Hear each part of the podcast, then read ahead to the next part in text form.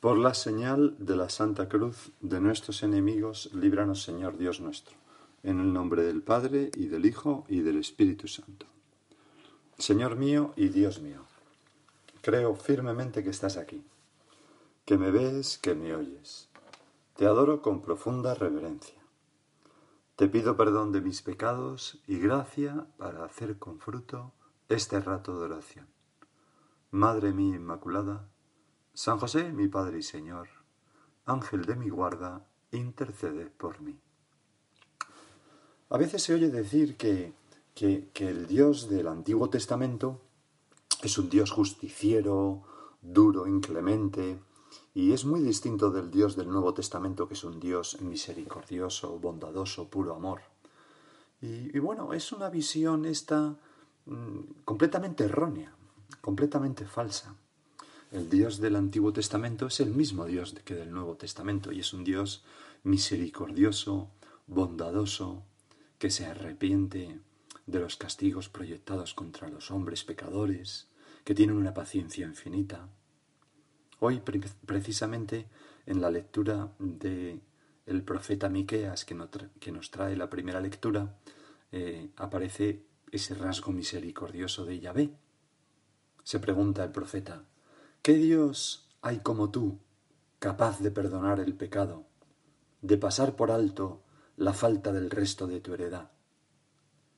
No conservas para siempre tu cólera, pues te gusta la misericordia. Volverás a compadecerte de nosotros, destrozarás nuestras culpas, arrojarás nuestros pecados a lo hondo del mar. Es maravilloso un Dios que perdona nuestras faltas, y que las hace desaparecer. Destroza nuestras culpas, dice, ¿no? Las, las aniquila. Arroja al fondo del mar nuestros pecados, donde ya nadie puede encontrarlos. Es un motivo de esperanza para todos nosotros. Y hemos empezado nuestra oración diciendo, eh, creo firmemente que estás aquí, que me ves. Te pido perdón de mis pecados y gracia para hacer con fruto este rato de oración. Realmente nuestro Dios es un Dios que perdona siempre. Y por eso nosotros siempre Siempre, pase lo que pase, podemos tener esperanza. Nunca está todo perdido. Siempre tenemos una nueva oportunidad.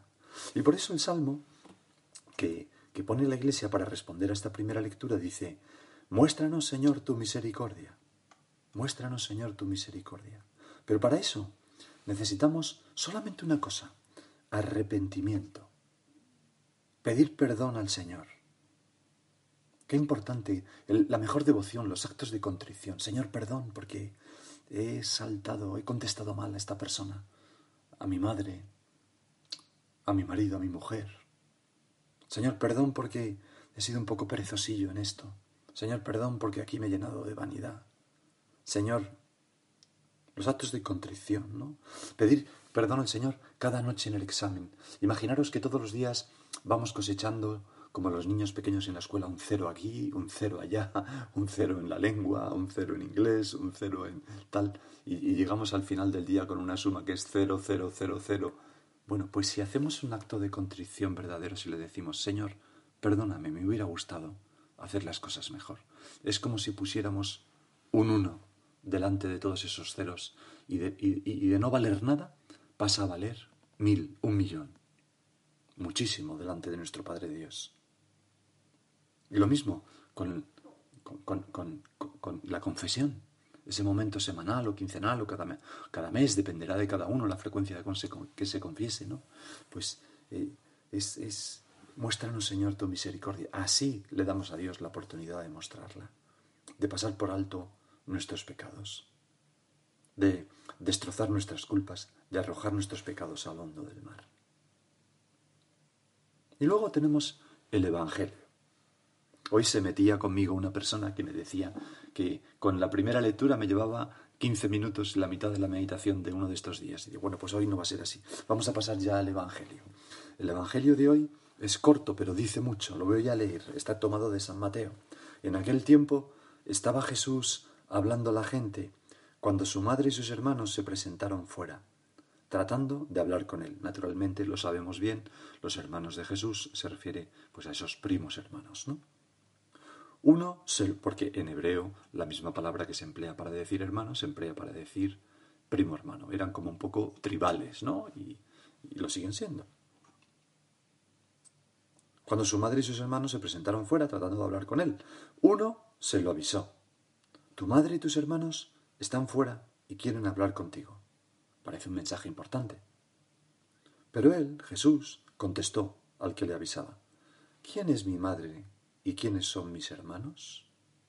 Y extendiendo su mano hacia sus discípulos, ahora desde el cielo nos señala a ti y a mí y a todos los cristianos del mundo, dijo, estos son mi madre y mis hermanos.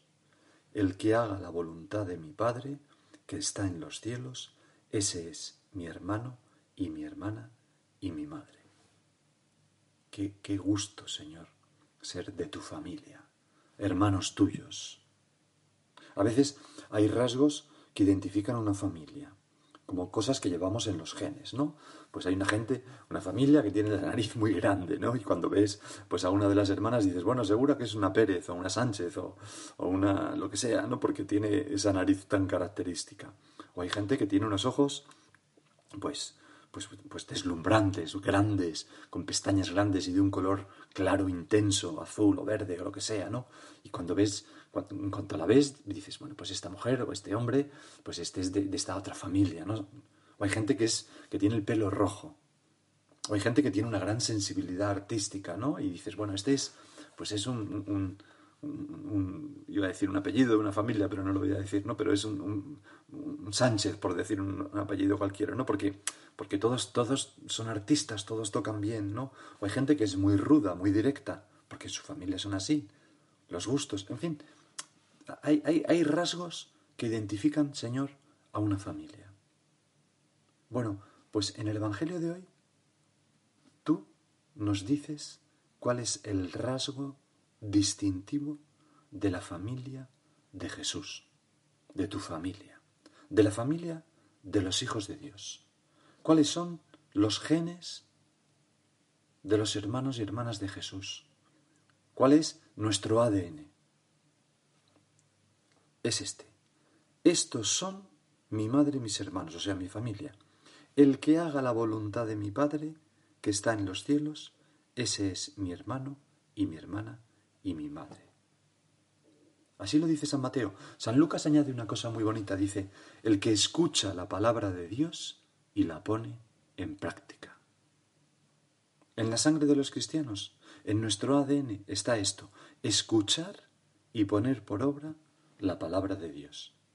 Y por eso, la Virgen María, nuestra Madre, es la primera cristiana, es la primera discípula, porque ella fue una mujer de escucha, recogida en oración, recibe la embajada del ángel, así se le representa siempre.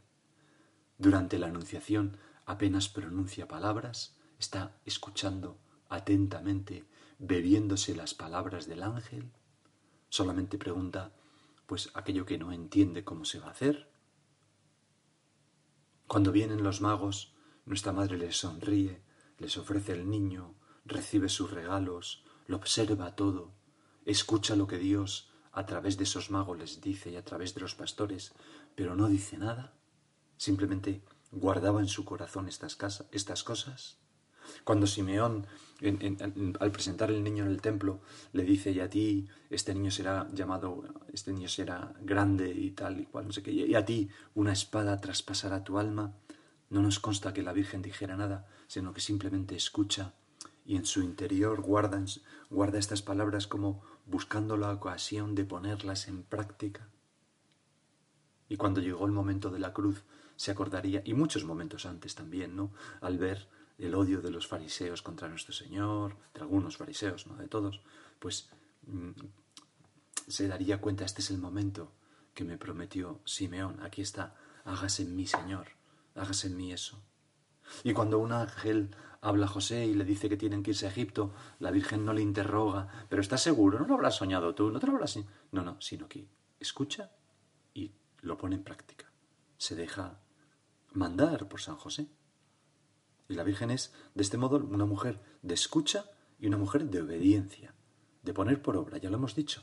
Sus primeras palabras son, hágase en mí según tu palabra. Y lo siguiente que aparece es, que va corriendo a ayudar a su prima Santa Isabel porque el ángel le había insinuado esa necesidad.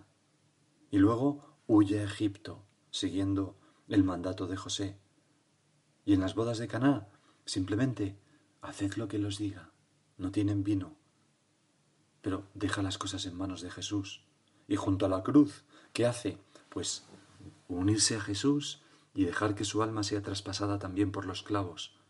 Es una mujer no solamente de la escucha, sino de la obediencia. Junto a la cruz se bebe las palabras de Jesús una vez más, pero también obedece al Padre y entrega a su Hijo, su único Hijo, por todos nosotros. Y luego nos recibe como hijos a todos nosotros, sin quejas, inmediatamente.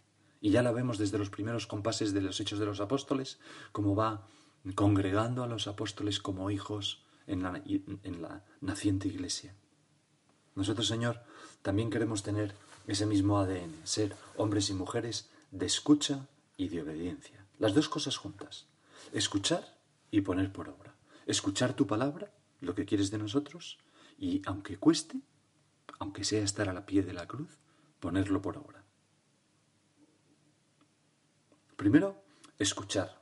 Porque no se trata en la vida cristiana de hacer muchas cosas, ni muy difíciles, sino hacer las que son palabra de Dios, las que Dios quiere que hagamos. El otro día se lo decía una persona, ¿no? Dices, hombre, he hecho lo que me apetecía. Dices, bueno, a veces hay que hacer lo que nos apetece, porque si lo que nos apetece es lo que Dios quiera, lo que Dios quiere que hagamos, pues hay que hacerlo. Las cosas no son más valiosas porque cueste más hacerlas. Las cosas son más valiosas porque se pone más amor y porque son lo que Dios quiere de nosotros. Y si Dios quiere de ti que duermas pacíficamente, que te tomes unos días de vacaciones, que te tumbes al sol, yo qué sé, pues son cosas muy buenas. Primero escuchar, ¿no? Decía, para saber mm, mm, lo que Dios quiere que nosotros hagamos. Señor, mm, me gustaría no hacer nunca nada que tú no quieras que haga. Me gustaría hacer siempre lo que tú en ese momento quieres que yo haga. Me gustaría estar en ese continuo diálogo con mi Padre Dios, como lo estabas tú, para darme cuenta en cada circunstancia qué es lo que el Espíritu Santo quiere de mí. Y no merecer ese reproche que hemos leído unos de estos días pasados, cuando citando a Isaías decías, tienen oídos y no escuchan. Y para escuchar hay que estarse quieto. No hay que salir corriendo a actuar. Hay que, hay que perder un poco de tiempo escuchando y meditando, como María, guardando las cosas en el corazón. El activista es una persona tremenda, porque está continuamente haciendo cosas, agitado, atolondrado, y, se sale del camino muchas veces, hace tonterías muchas veces, aun sin mala intención. Tengo aquí, ¿verdad?, un micro relato que se llama Voluntad y Acción. Me gusta mucho en su brevedad. Dice así. Soy hombre de acción y no arrojo la toalla en ningún momento. Así que, ni siquiera ahora que me encuentro solo en una barca en mitad del océano, he perdido el optimismo y la voluntad de acción. Pero ¿cómo actuar si no hay remos, ni vela, ni siquiera timón? En un bolsillo he encontrado un sacacorchos, cosa inútil en mi situación, pero ¿para qué sirve el ingenio? El sacacorchos es un tipo de taladro, de manera que algo se puede taladrar. Cualquier actividad es buena con tal de no estar con los brazos cruzados. La barca está hecha de una dura madera, por lo que me ha costado trabajo taladrarla. Por suerte, además de las cualidades personales antes mencionadas, me caracteriza también la perseverancia, gracias a la cual, antes de la puesta de sol en la barca hay ya un precioso agujero. Como oscurecía, he tenido que interrumpir el trabajo, a pesar de, de que la inactividad me disgusta mucho. Sin embargo, ¿de qué sirve la paciencia? esperaré, y cuando salga el sol, procederé a taladrar otro. Y no es que me abandone el optimismo, pero ¿de dónde sale este misterioso burbujeo y por qué el agua me llega ya hasta las rodillas? Pues no se trata de hacer agujeros por hacer agujeros, que es una necedad, ¿no? No se trata de... Eh, lo más importante del ser humano no es el hacer, sino el escuchar el contemplar. Hay un pasaje maravilloso de Goethe en, su Fausto, ¿no? Y cuando está Fausto traduciendo los evangelios al alemán de Fausto es, el protagonista, como sabes, ¿no? Y, entonces empieza con el, con, el, Evangelio de San Juan, que dice, en el principio era el verbo. Y entonces cuando lo está escribiendo, le parece que él, que es un hombre de acción, le parece que aquello es poco, ¿no? En el principio era el verbo, en el principio era la palabra. No, y traduce, en el principio era la acción, porque le parece mucho más heroico, mucho más fascinante, ¿no? La acción, como a este hombre que taladraba su barca. Y entonces, justo en ese momento, dice Goethe, por la puerta entornada entra un perrillo pequeño que se pone a los pies de Fausto y que es Mefistófeles, el diablo. Cuando sustituimos la palabra, la escucha, aquello que hacía la Virgen, por la acción, la acción compulsiva, atolondrada, sin pensar, estamos haciendo juego del diablo. En el principio era la palabra. Pero también, además de escuchar, hemos de poner por obra. De nada sirve escuchar, oír tu palabra, Señor, si no la pongo en práctica. Tú mismo se lo recriminabas a los fariseos cuando les decías, os comportáis como los niños que, cantan esa cancioncilla de hemos tocado la flauta, no habéis bailado, porque vosotros habéis escuchado y visto mis milagros y no os habéis convertido, y no habéis bailado al son de mi palabra, de mis enseñanzas. Qué pena dan esas personas mm, que puedo ser yo, Señor, ojalá que no lo sea, ¿no? Que, que lo saben todo, o que saben, parece que saben todo, que saben muchas cosas, pero que no hacen nada de lo que dicen. A veces puedo ser yo, ¿no? Y tú que me estás escuchando, que damos buenos consejos, pero, pero para nosotros, ¿qué? A veces recomendamos cosas que nosotros no hacemos.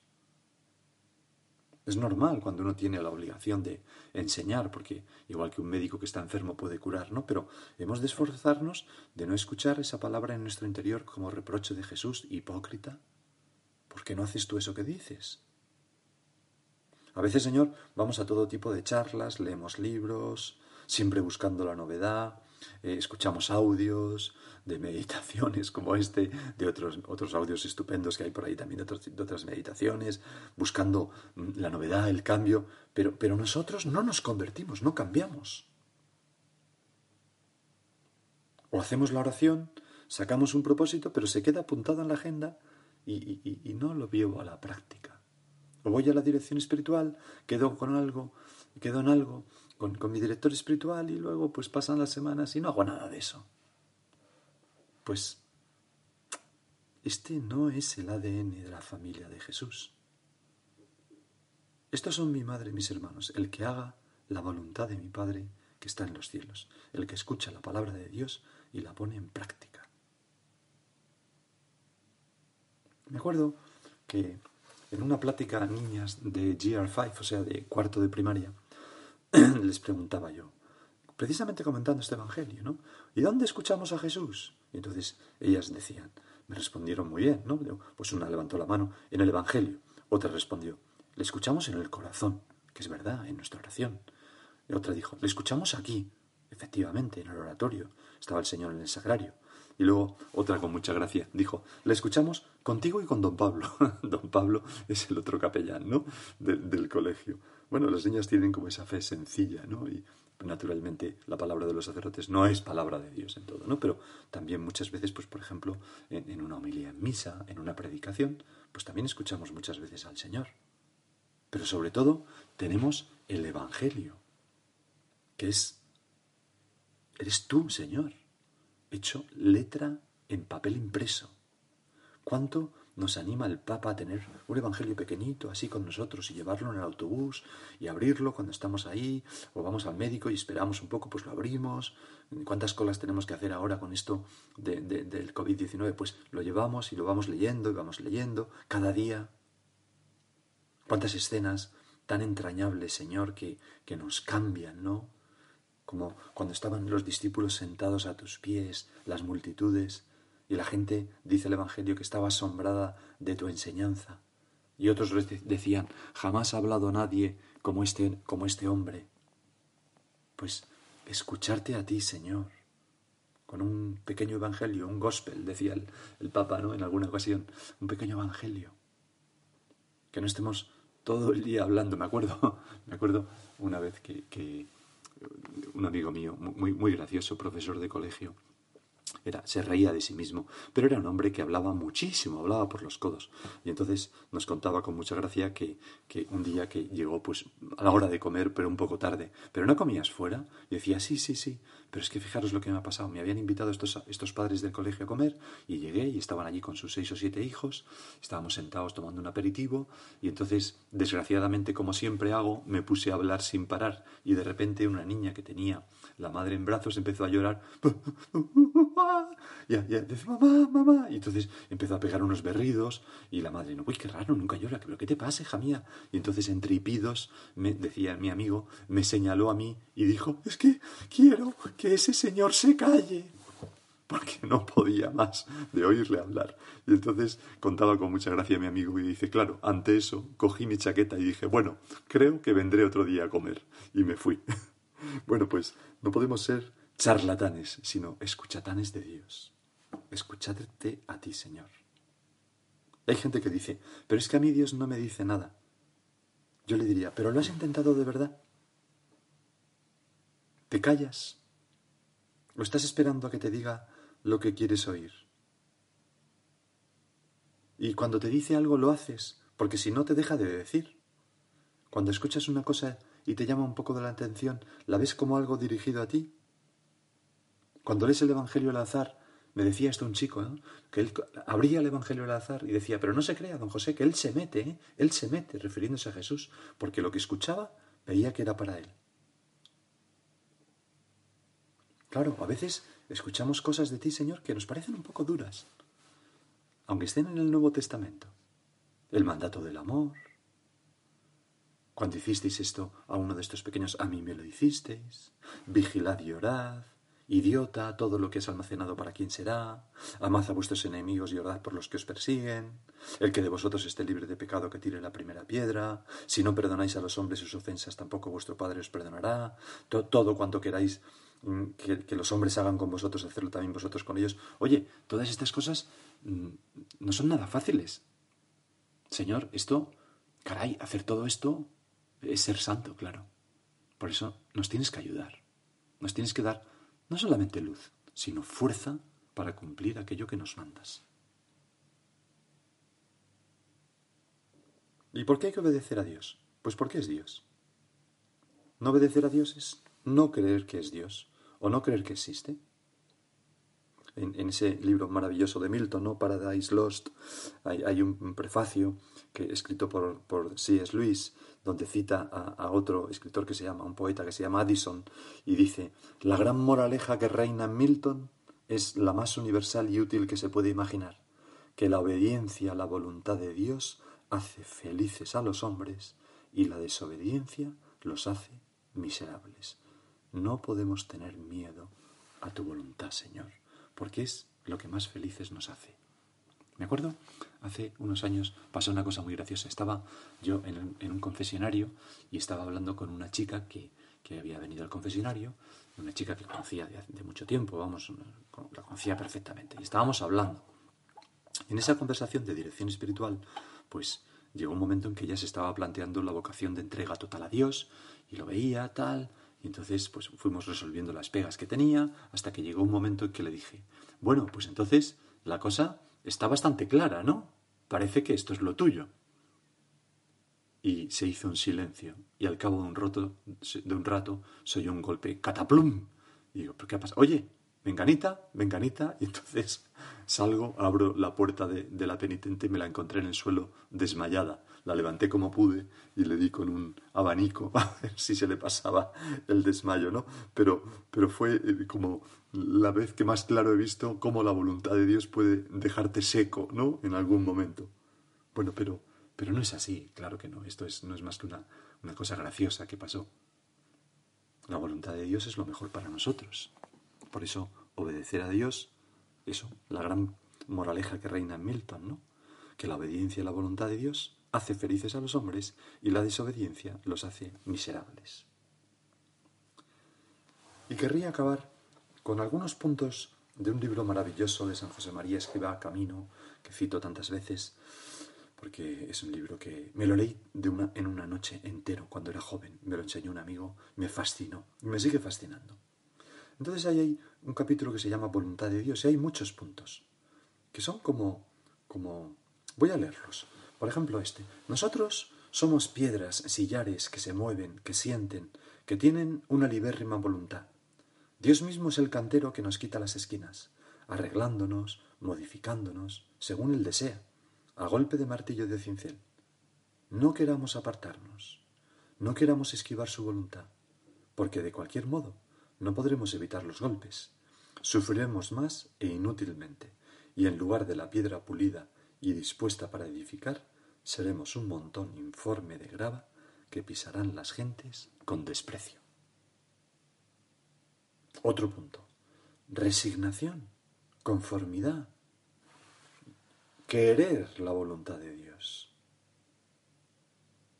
Señor, que yo quiera tu voluntad, que la ame con todas mis fuerzas, que la escuche y que la quiera. Otro punto.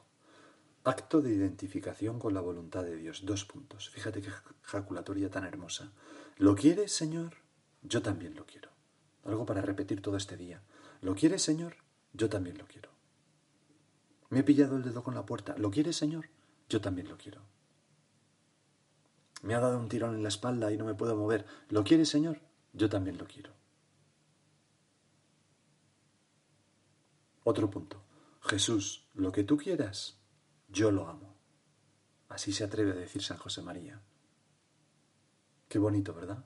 Lo que tú quieras, lo que tú permitas, lo que tú asientes con la cabeza, Señor, yo lo amo con todas las fuerzas de mi corazón. Y el último que te voy a leer. Es cuestión de segundos. Piensa antes de comenzar cualquier negocio. ¿Qué quiere Dios de mí en este asunto? Y con la gracia divina, hazlo. Qué bien nos iría si lo hiciéramos esto siempre, Señor. Qué ejemplo nuestra madre, ¿no? Nuestra madre, después de la Anunciación, piensa, ¿qué quiere Dios de mí? Que vaya a ver a Isabel y sale corriendo a verla. Vamos a pedirle a ella que en, este, en estos dos minutillos que nos quedan para completar la media hora, de oración que, que, nos haga ver algún ejemplo de algo que el Señor nos está pidiendo y no le estamos dando.